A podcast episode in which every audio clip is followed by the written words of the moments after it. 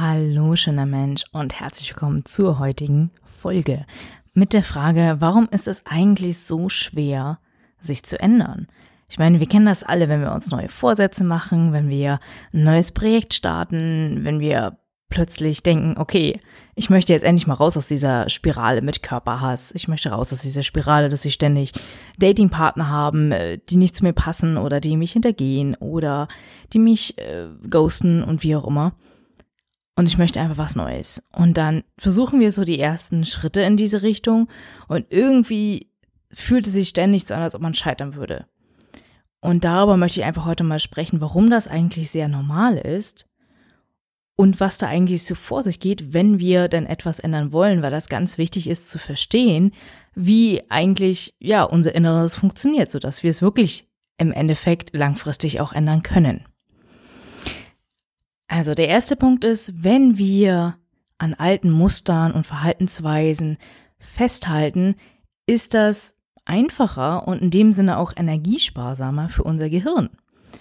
Wir haben ja unsere neuronalen Verbindungen und je stärker diese benutzt werden in einer bestimmten ähm, Verhalten oder in einer bestimmten Situation, dann ist die einfach sehr gut ausgebaut, sagen wir es mal so kann man sich so ein bisschen vorstellen wie so eine Achterbahn, eine neuronale Achterbahn, auf der die Gedanken einfach gut rutschen können.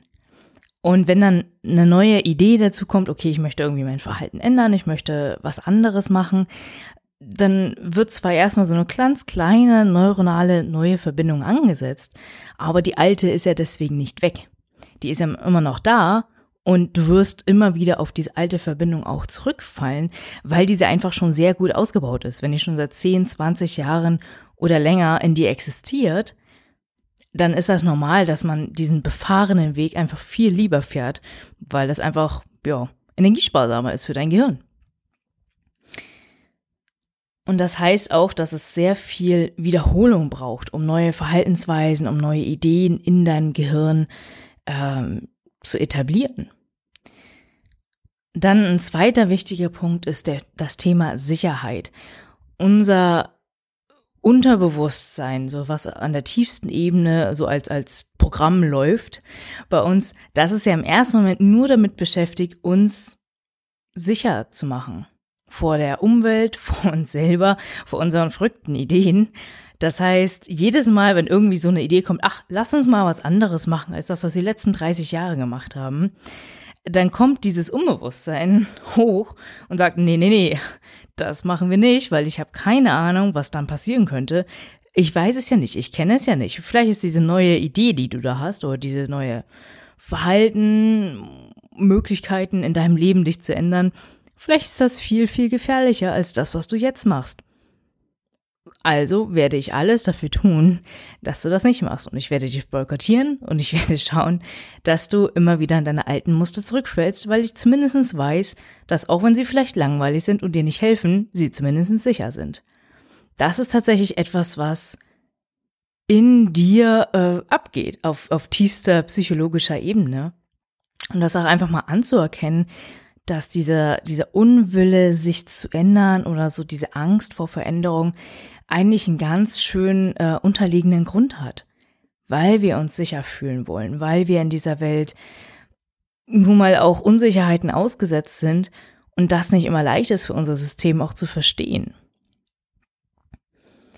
Und dann kommt auch noch da hinzu, wenn du neue Ideen und Verhaltensmuster haben möchtest, heißt das ja auch immer, dass ein alter Teil, sei es diese neuronale Achterbahn, äh, Autobahn, oder die, äh, dieser alte Charakter, der da so im Hintergrund läuft, sag ich jetzt mal, der muss sich ja irgendwie ändern oder sogar sterben, in Anführungszeichen.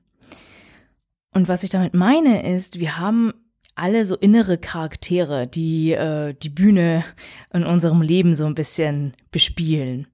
Und das kann jetzt zum Beispiel gerade bei so Thema mit Selbsthass der innere Kritiker sein, der einfach einen Großteil von dieser inneren Bühne bespielt.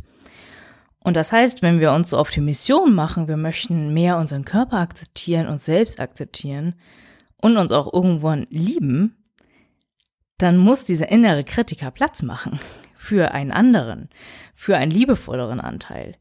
Oder er muss sogar ganz sterben. Und wenn man mit der Prämisse rangeht, dass ja diese inneren Anteile, die sind ja lebendig, die gehören zu uns und die dürfen auch Teil von uns sein. Und wenn, wenn die sozusagen dann bedroht werden, dann kämpfen die dagegen. Die wollen ja überleben, die wollen weiter Teil von dir bleiben. Ich weiß, das klingt jetzt ein bisschen abstrakt, aber ich bin mir sicher, dass es so in unserem Körper funktioniert. Deswegen kommt dieser große Widerstand von diesen ähm, Persönlichkeiten, von diesen Anteilen in dir, die einfach denken, oh mein Gott, äh, wir können doch jetzt nicht, also wo ist denn dann meine Aufgabe? Das heißt, da ist dann auch der Punkt, kannst du diesen Anteil eine andere Aufgabe geben, sodass sie sich nicht komplett überflüssig fühlen? Weil dann fällt es den Anteilen viel, viel leichter, mit dir zu gehen und nicht gegen dich zu kämpfen. Das heißt, dank dieser Neuroplastizität können wir uns auf jeden Fall ändern. Es ist nicht alles in Stein festgeschrieben, festgenagelt, was wir in unserer Kindheit, in unseren jungen Jahren erlebt haben. Das wird nicht für immer so sein. Und unser Verhalten, auch wenn es dir jetzt im Moment noch sehr schwierig vorkommt, das zu ähm, glauben, unser Verhalten muss auch nicht immer das gleiche sein. Wenn ich mich jetzt zehn Jahre zurück teleportiere, dann ist diese Person de facto vielleicht noch zu 20, 30 Prozent äh, die Person, die ich jetzt bin. Da hat sich einfach so viel getan, gerade im Hinblick auf, wie ich mit meinem Körper umgehe. Das heißt, es ist möglich, ich möchte dich jetzt nicht davon abhalten, Veränderungen machen zu, in deinem Leben, aber damit verstehst du vielleicht, warum es manchmal echt schwer sein kann und dass das auch wirklich einen sinnvollen psychologischen, biologischen Grund hat, mit dem du aber arbeiten kannst. Nicht dagegen arbeiten, sondern da mitarbeiten. Und das heißt im ersten Moment, dir Zeit zu geben. Veränderungen passieren nicht über Nacht. Ich weiß, es gibt diese Sachen mit, okay, 30 Tage Challenges, manchmal auch 90 Tage Challenges. Und das kann hilfreich sein, um so ein bisschen so einen Impuls zu kriegen für sich. Aber wirklich langfristig, ich meine jahrelang, ähm, dass das nachwirkt, das dauert einfach eine Zeit. Und diese Zeit dürfen wir uns auch geben und da dürfen wir, glaube ich, auch einfach nett zu uns sein. Weil das einfach dauert, weil es dauert, bis diese neuronalen Verbindungen so gut ausgebaut sind, dass sie im Prinzip deine neue Autobahn werden. Und das sozusagen dein neuer, ähm, deine neue Reaktion, dein neuer Go-To-Weg sozusagen ist.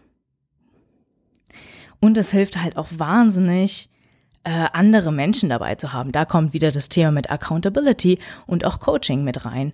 Denn da sind andere Menschen, die vielleicht noch nicht so sehr in deiner Geschichte drin sind, die dich also so neuer kennen.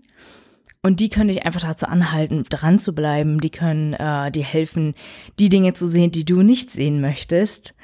Und dann wirklich auch diese langfristigen Veränderungen in dein Leben zu bringen. Also damit lasst nicht entmutigen. Unsere Biologie ist auf unserer Seite, unsere Psychologie ist auf unserer Seite. Aber es ist einfach wichtig zu verstehen, was in uns vorgeht, damit wir wirklich langfristige Veränderungen machen können. Und in dem Sinne wünsche ich dir einen wunderschönen Tag. Bis zum nächsten Mal.